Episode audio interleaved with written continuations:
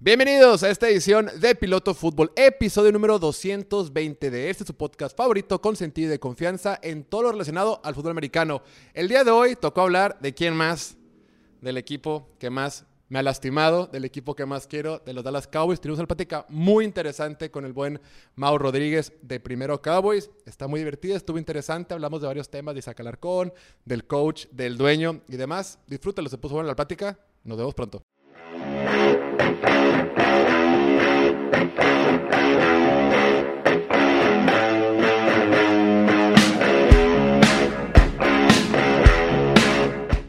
Continuando con este trabajo de off-season, ahorita que está tranquila la temporada y estamos evaluando a los 32 equipos de la NFL, el día de hoy tengo el gusto, el placer de hacerlo con uno de los que mejor cubre el equipo de los Cowboys en español y en inglés también, el buen Mau Rodríguez. Mau, bienvenido aquí al, al, al podcast. ¿Qué tal, Jorge? Muchísimas gracias por la invitación. Siempre es un gusto hablar de los vaqueros de Dallas, sobre todo ahorita que tenemos que buscarle para saber de qué hablar.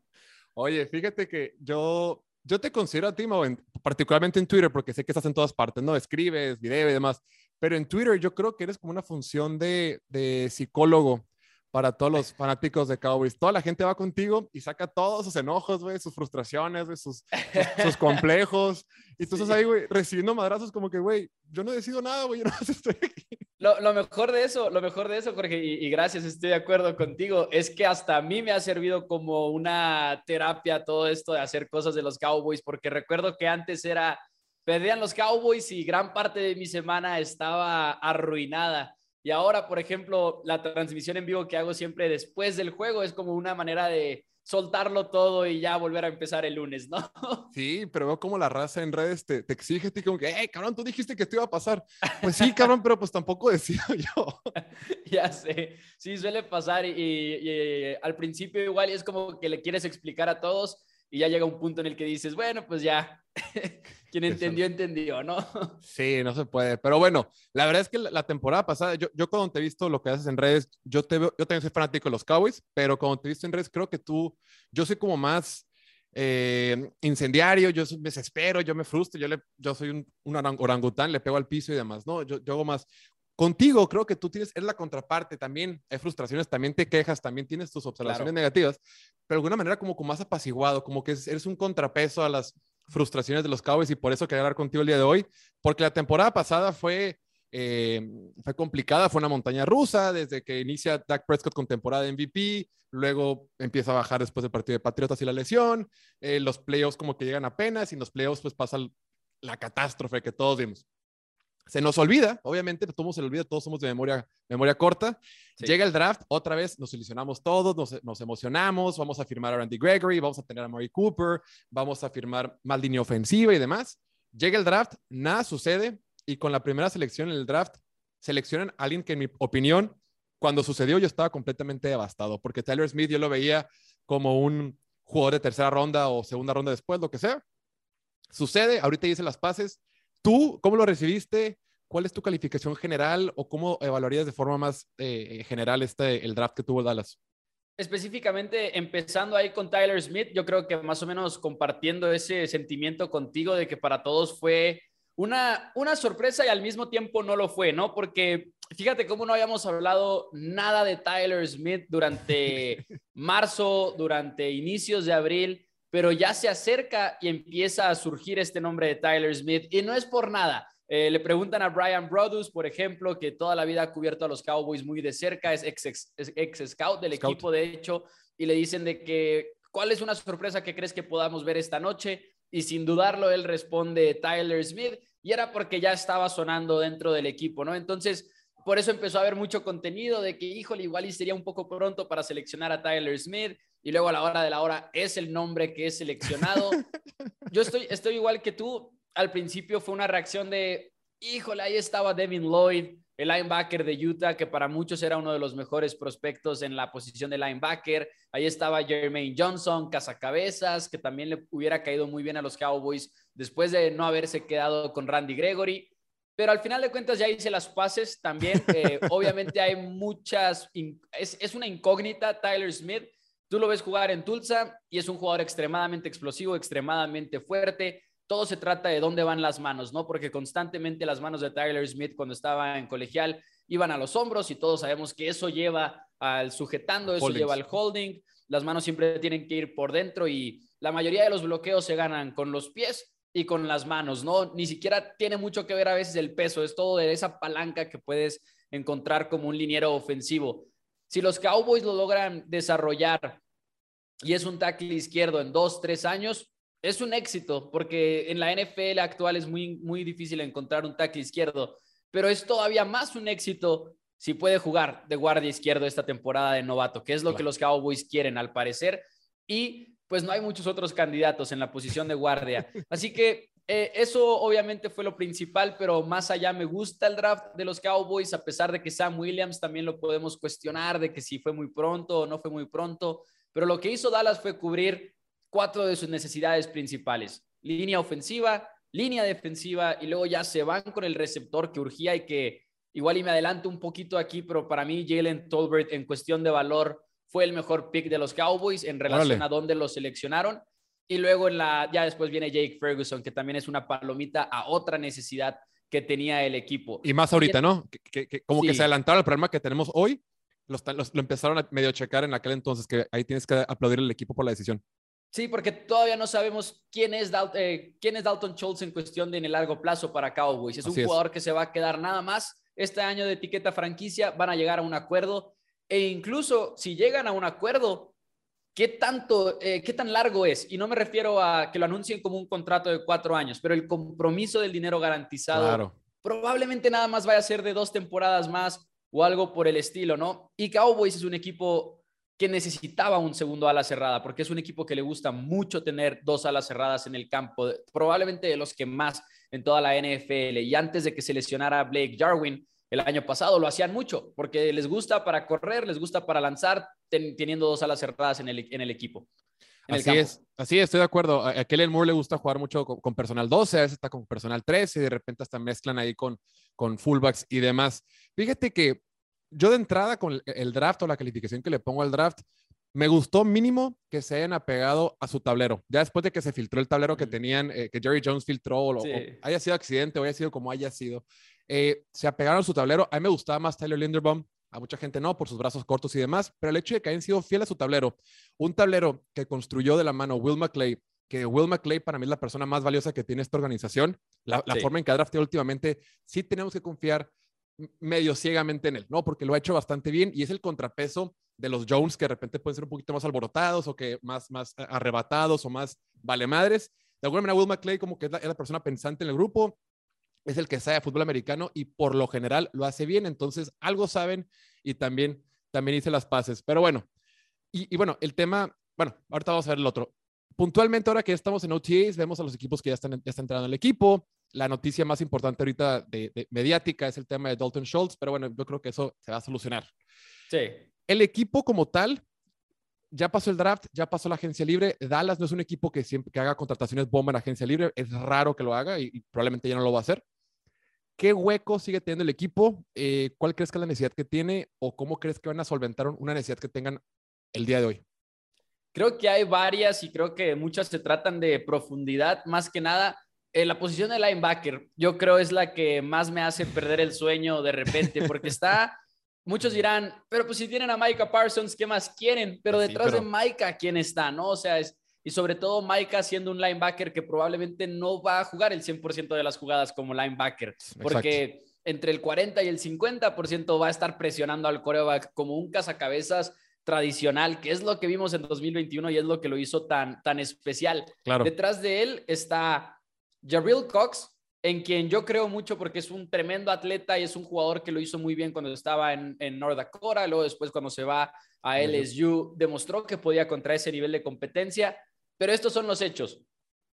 No ha jugado en la NFL y viene de una lesión de ligamento cruzado. Entonces, es para mí una gran incógnita de que, ok, sí estoy emocionado por Jabril Cox, pero realmente no sabemos quién es.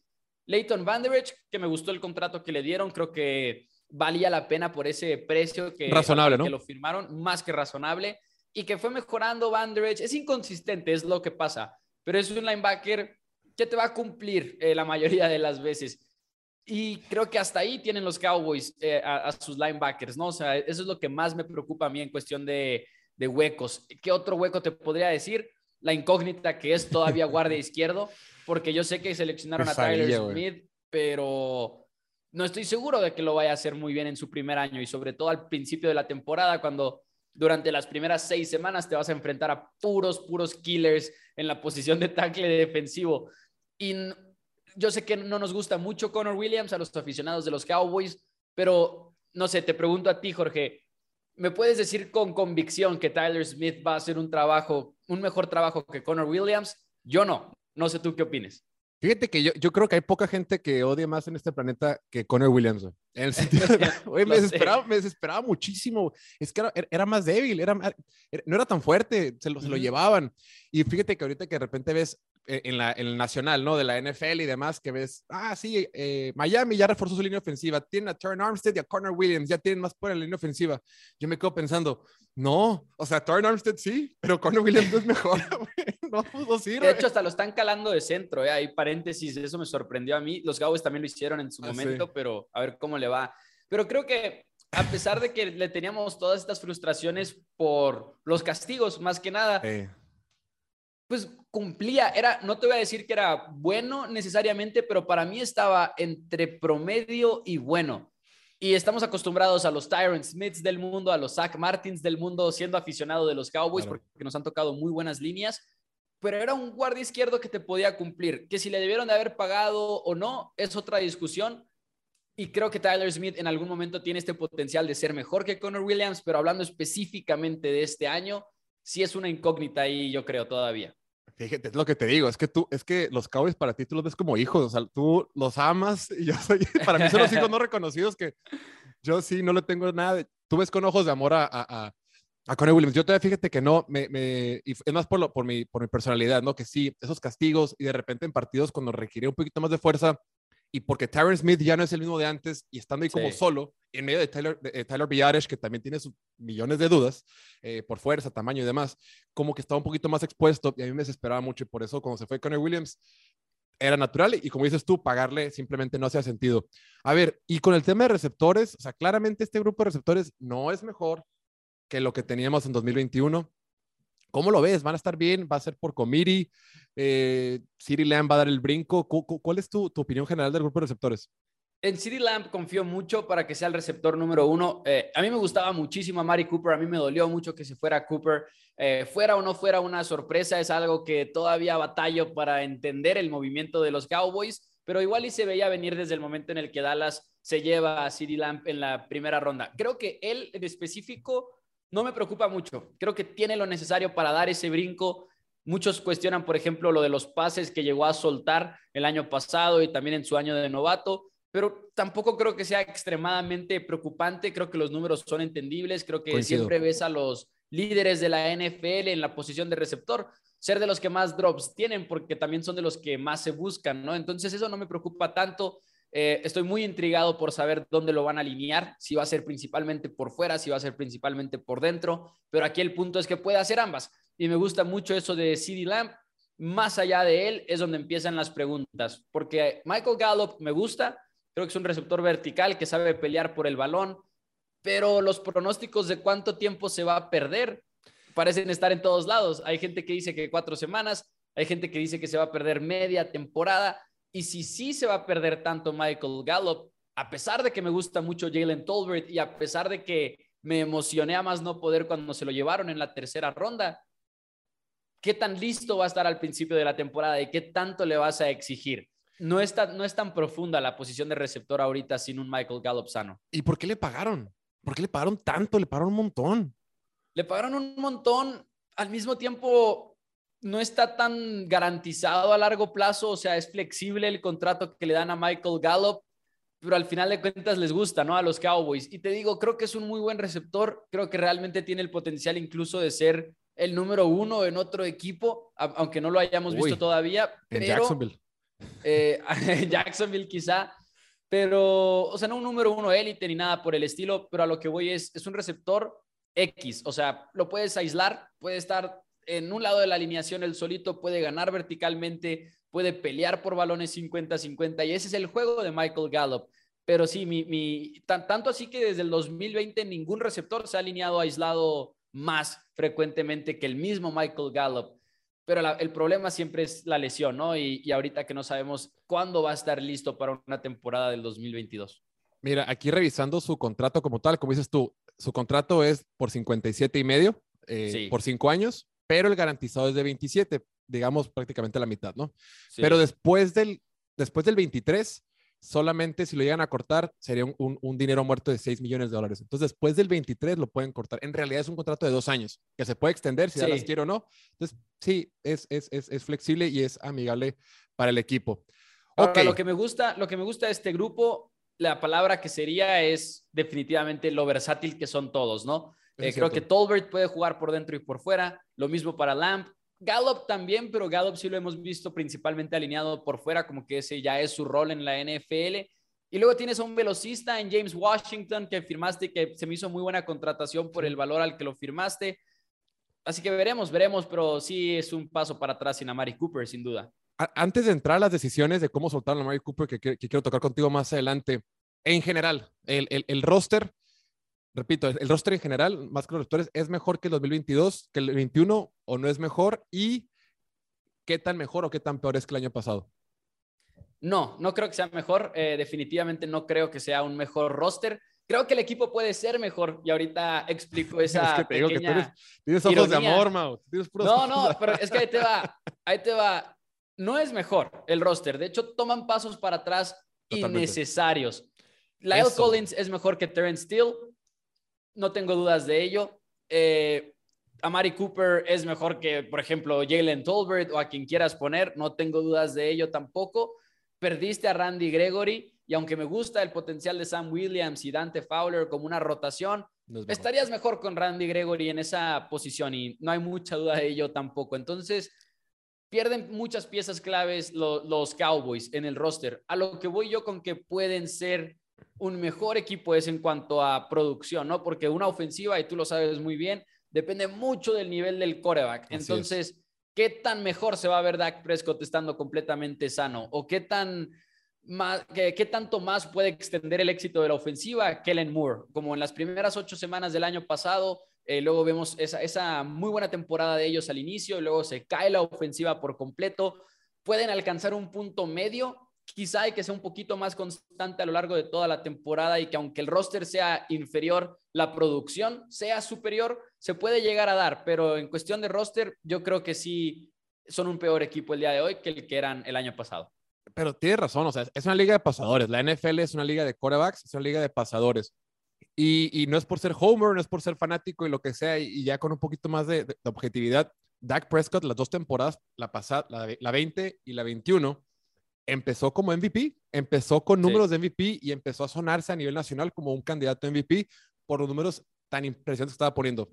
Claro, en el 2020 tuvo la lesión que lo sacó toda la temporada y en el 2021 tuvo esa lesión contra Patriotas en un partidazo que dio contra Patriotas de, visita, que regresa pero nunca es el mismo. A eso le sumas que yo creo que en ocasiones Kellen Moore es un, es un coordinador ofensivo que nos gusta inflarlo. Creo que está un poquito, bueno, al último ya se desinfló, pero empezó muy inflado pero muy, muy, este, muy predecible, muy estático. Los, cuando, se enfrentaba a coordinadores defensivos comprobados en la NFL, siempre batallaba. O sea, un coordinador defensivo comprobado en la NFL siempre estaba una o dos páginas adelante que, que, que Kellen Moore. Entonces, sí va a depender mucho de Dak Prescott y me, y me, choca hacer como que de repente resumir una temporada o un equipo con lo que haga el coreback no, pero en este caso puntualmente, como dices tú, el roster no es mejor. El este equipo puntual, este grupo que hicieron, no es mejor. El staff de cocheo es el mismo, entonces podrás opinar lo que quieras del staff de cocheo.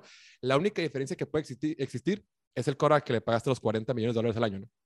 Sí, y que va a estar sano y que fue lo de la pantorrilla a media temporada, como lo decías tú, pero también durante la preparación en el off-season era lo del el tobillo que ya venía cargando y luego lo del hombro, también tuvo lo del hombro en la pretemporada. Así que esperemos que un Dak Prescott 100% sano sea capaz de, de levantar un poquito esa ofensiva y compensar las pérdidas. Bueno, estimado Mau, sí, estoy de acuerdo. Ahora quiero ya entrar en la parte, la parte optimista, la parte que nos ilusiona, la parte que se vale soñar, porque para eso estamos y la NFL es un juego y hay que divertirnos y hay que ilusionarnos. Las Vegas, los casinos, los momios eh, eh, dicen que los Cowboys van a ganar 10 partidos y medio. ¿no? Eh, tienen 10.5.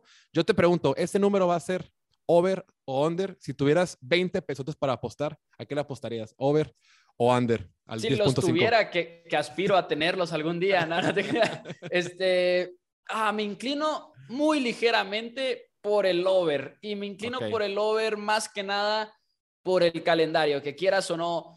Eh, vale mucho la pena mencionar que es un calendario fácil, está en el top 10 de los calendarios más fáciles. Si te basas en el récord de años pasados, es el más fácil de todos, empatado con el de Washington. Pero si te basas en proyecciones, precisamente estas proyecciones de, Las Vegas y de los casinos, tienen creo que el noveno, si no me equivoco, sigues estando en la división del este de la Nacional, que tiene a Giants, que tiene a Washington y que incluso Águilas, que viene a la alza, siguen siendo una gran incógnita porque ¿qué tanto va a mejorar Jalen Hurts en realidad? No es una pregunta justa que podemos poner en la mesa. Pero además de eso, tienes juegos contra Houston, contra Jaguares del sur de la Americana, y luego tienes contra el norte de la Nacional, juegos contra Chicago, que están muy mal, los Leones de Detroit, que también están muy mal.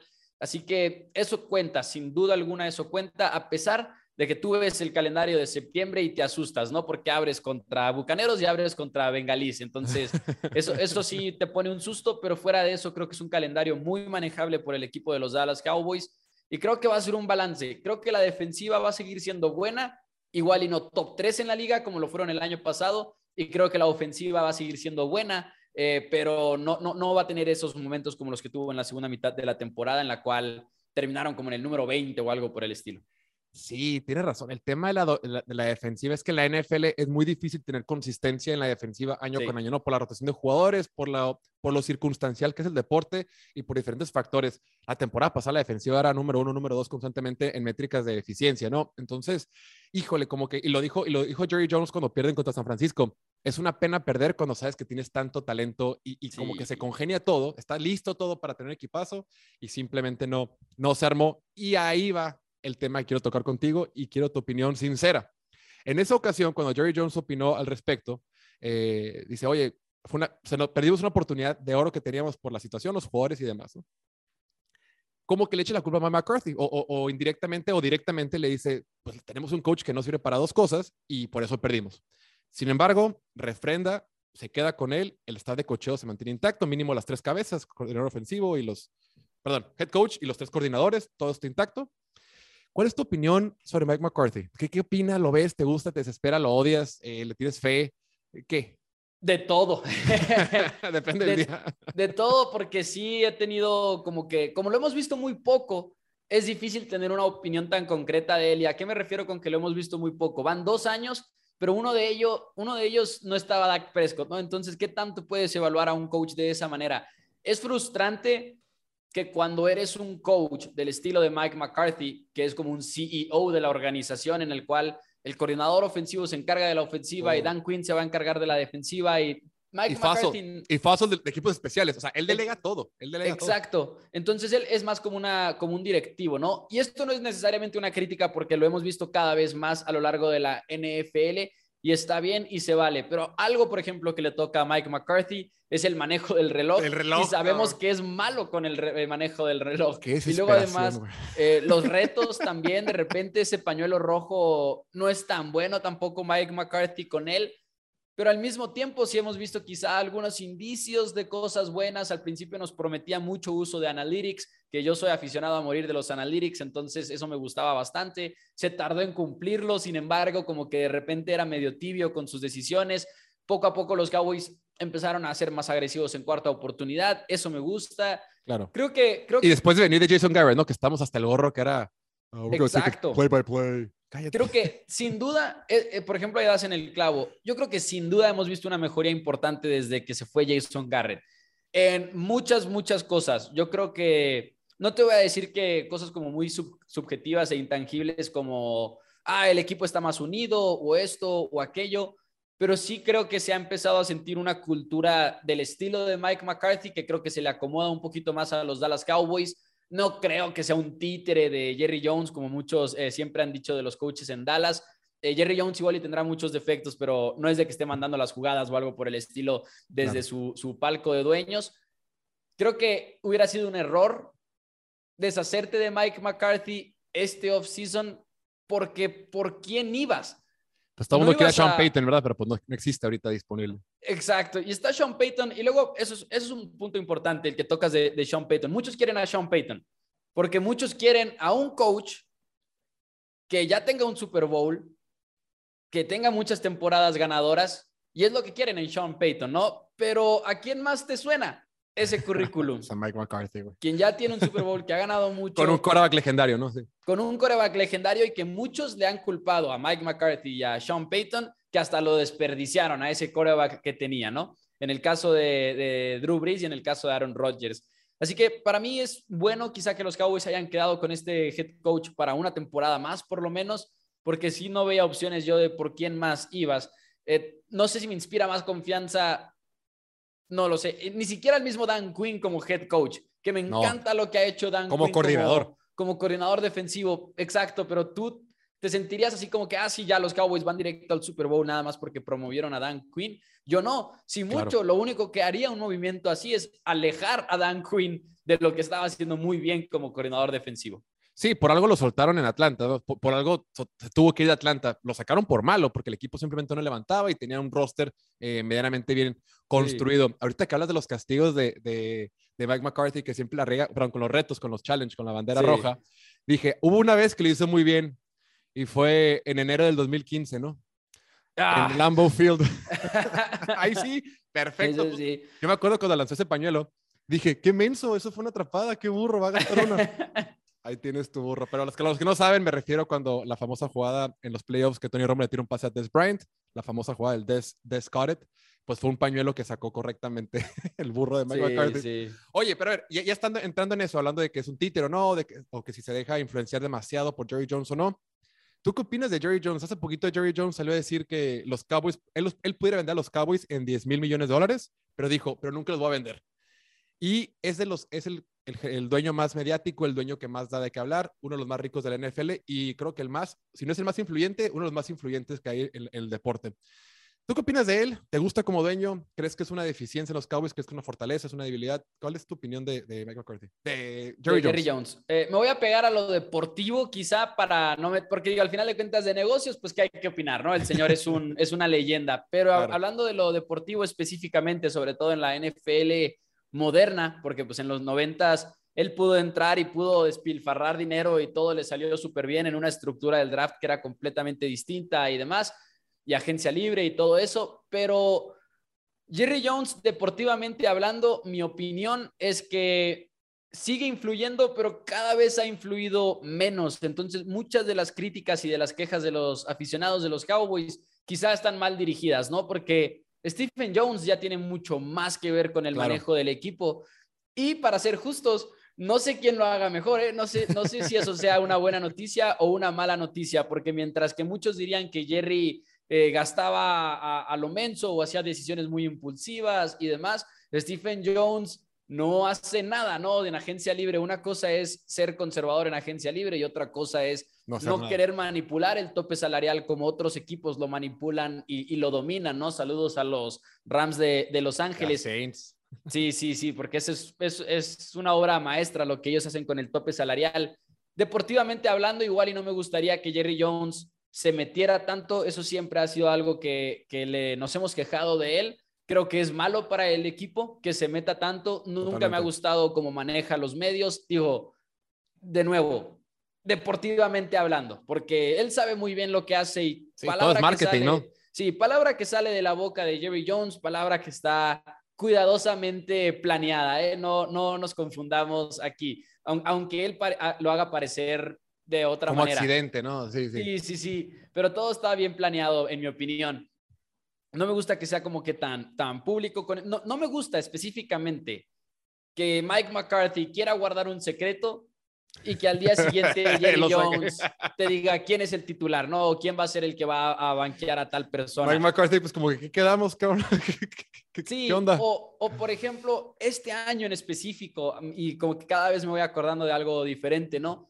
Pero este año en específico vimos al final de la temporada algo que para mí ejemplificó lo, lo malo y lo dañino que puede ser a veces este tipo de comentarios de Jerry Jones, que va y dice que Dan Quinn no aceptó la posición de, head coach en otros equipos porque Dan Quinn conocía la posibilidad de que en algún momento él fuera el head coach de los Dallas Cowboys.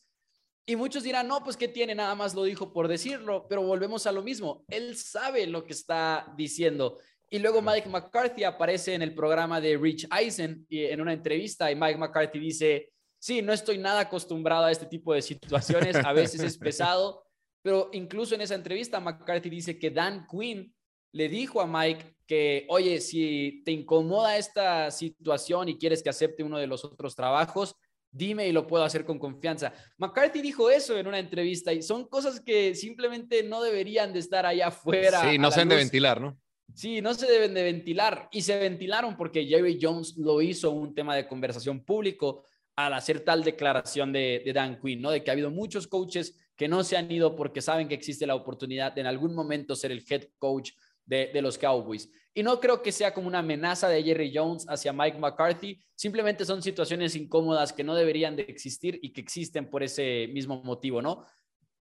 Creo que entre que le hace daño esos comentarios, pero al mismo tiempo con la perspectiva de que tampoco es tanto como muchos dirán, ¿no? Y tampoco influye tanto Jerry Jones ahorita en las decisiones que toma el equipo. Estoy de acuerdo y además, nos guste o no, ahí va a, estar, ahí va, a ser el dueño hasta el último día de su vida y después viene su hijo y después viene el nieto y no lo van a soltar. Entonces, si le vas a los Cowboys, simplemente asimílalo. Yo creo que lo que es muy importante para, para, ahorita puntualmente para Jerry Jones, es el tema de que ¿Cómo van a cuidar a Will McClay? Creo que Will McClay, repito, lo decía al principio, el, director de, personal de jugadores, no sé cómo, se dice en español, el director, el que maneja a los jugadores, el que pues, es una especie de gerente general, ¿no? Sí. Con jugadores. Se me olvida el título, se me olvida el título vicepresidente, ¿no? De algo, no me acuerdo nunca del título de. Pero Yo le digo general manager. Pues es un general manager, pero sí, pero si, si no solucionan el tema de, gerente, porque si no se aseguran de tenerlo a él cerca y, y, entender que él sea quien va a tomar las decisiones, se va a ir, otro equipo lo va a tomar. Mucha gente en la liga sabe lo valioso que es. lo más importante para Jerry Jones es, él puede ser lo mediático que él quiera hacer, pero sí es importante que mantenga consentido y cree todas las tensiones que necesita Will McClay, porque yo creo que es el de los activos más importantes del equipo. Antes hace, poquito, ah, hace poquito en un programa, rankearon, eh, en un programa de, de Athletic, rankearon a los top 10 general managers de la NFL y ahí va Will McClay. O sea, ellos diciendo no es un general manager, pero pues ahí está Will McClay, ¿no? Porque es básicamente el general manager de los Cowboys. A mí me encanta McClay y estoy de acuerdo contigo que no lo descuiden. Aparentemente no lo han hecho, ¿eh? Porque lleva ya haciendo años candidatazo a que se lo lleven y nomás no se va. Sí, muchos equipos se morirían por él. Pero mi Mau, Además de agradecerte por tu tiempo y por este espacio que nos diste el día de hoy, no puedo dejar que te vayas sin que nos resuelvas o que nos digas cuál es el estatus de Isaac Alarcón. Obviamente todo el mundo cuando sale de los Cowboys, todos que somos aficionados del deporte y somos mexicanos, queremos saber, oye, si me preguntan, Isaac Alarcón, ¿cómo va? ¿Cuál es el estatus al día de hoy de Isaac Alarcón con los Cowboys?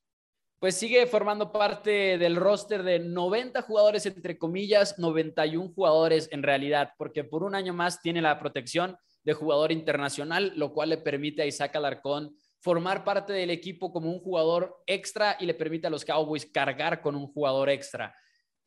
Todavía si lo quieren cargar en la escuadra de prácticas por toda una temporada más, lo pueden hacer de la misma manera con un jugador extra en la escuadra de prácticas. Se les permite 16, con él serían 17. Yo creo, y quizás sea el optimismo en mí en pleno junio, que ahora tiene más oportunidad que en años pasados, porque yo no veo muchos guardias actualmente en el roster del equipo de los Dallas Cowboys. Está, por ejemplo, yéndonos hacia la posición de guardia rápidamente, ¿no? Zach Martin y Tyler Smith, los titulares proyectados. Después de ellos está Matt Farniok, que para muchos va a ser el banca, pero en la posición de centro, también, que igual y puede ser de ambas. al final de cuentas es un jugador flexible. Y después de eso no hay muchos guardias. Siento que Isaac Alarcón está más que nada peleando contra jugadores que no fueron seleccionados en el draft de la NFL. Y eso es bueno al final de cuentas para él porque no es una competencia de muy, muy alto nivel. Ah, y Conor McGovern, por supuesto, porque yo creo que Conor McGovern se queda en el equipo. Sí, yo creo que sí se queda en el equipo. Y Alarcón podría estar ahí en una de esas sorpresas si los Cowboys quieren irse largos en la posición de línea ofensiva pero como no lo vemos, como no hemos visto pretemporada todavía, es difícil saber qué tanto ha progresado desde la última vez que lo vimos en la pretemporada del 2021. Sí, está también de, se trajeron de agencia libre de college, undrafted, free agent, eh, Alec Lindstrom, que va a estar de centro, y Braylon Jones, que fue undrafted la temporada pasada. Eh, vi, escribiste un artículo ahí con A2C donde dices, explicas el, el, el, el roster a, detalle, que dices, yo creo que este es el año donde más probabilidad hay que Isaac Alarcón quede con los 53. Mucha gente pregunta que si hace titular o no, eso es imposible, no va a ser titular, probablemente lo vamos a hacer jugar, pero creo que es un súper avance, es un súper mérito verlo en los 53 y hasta en los 46, o no, ¿cuántos se, cuántos se, cuántos se uniforman? ¿47? 46, 46. 46. Verlo los 46, eso sería un logro eh, eh, eh, impresionante. Entonces, vamos por partes. Recordemos que todavía está chico de edad, va aprendiendo, está adaptando un diferente nivel de juego y mientras esté en el equipo, mientras esté entrenando con ellos, creo que es positivo y seamos pacientes que creo que el, el escenario es optimista, es optimista, creo que ahí va, es poco a poco. Eso me sorprende mucho la edad que tiene Isaac Alarcón, porque sí, llegó muy joven a, a, la liga y ya tiene años de experiencia además. y lo hemos platicado, ¿no? Duke Manyweather entrena con uno de los mejores coaches privados que hay en el, en el mundo de la NFL ha trabajado muy duro, Isaac, ha trabajado muy, muy duro y lo hemos visto en redes sociales por no verlo, o sea, porque nunca ves a Isaac Alarcón en redes sociales, e, en realidad se ha enfocado muchísimo y no se ha desconcentrado. Sí, si no han tenido chance de oportunidad, vamos a sacar aquí el link de YouTube, ese artículo que escribió Mau, está muy interesante y te, deja mucha claridad en cómo está el roster de los Cowboys y las probabilidades u oportunidades que tiene el buen Isaac Alarcón para estar con el equipo. Mau. Y ahí está nada más para, para, agregar, si les interesa también fijado en mi Twitter y fijado en la página de Facebook de Primero Cowboys, está ahí la entrevista que tuve la oportunidad de hacerle en octubre, si no me equivoco, del año pasado. Y es genial escucharlo porque escuchas de toda esta preparación que ha tenido Isaac. Ahí lo tienen. Eh, no olviden seguir al buen Mau en redes sociales, está como Primero Cowboys en YouTube, en Facebook, también escribe en, en la página de A2C Sports Dallas, si no me equivoco. Sí. Entonces, y, y en Twitter, pues ahí está todo el día siendo la esperanza de toda la afición de los Cowboys. Vamos a dejar el video, su, su, su arroba. Mau, muchísimas gracias por tu tiempo, gracias por tu espacio y pues esperemos una temporada donde cuando nos juntemos en enero o febrero para platicar, ojalá sea febrero, digamos, nos fue bien, nos fue bien. Nos fue bien. Muchas gracias, Jorge. Muchas gracias a ti, a todo tu auditorio y pues ahí al pendiente de los Dallas Cowboys. Ahí está. Pues ahí lo tienen, gente. No olviden suscribirse aquí al canal de YouTube, darle like, campanita, compartir y seguirnos en todas las redes sociales. Nos vemos a la próxima. Chao, chao.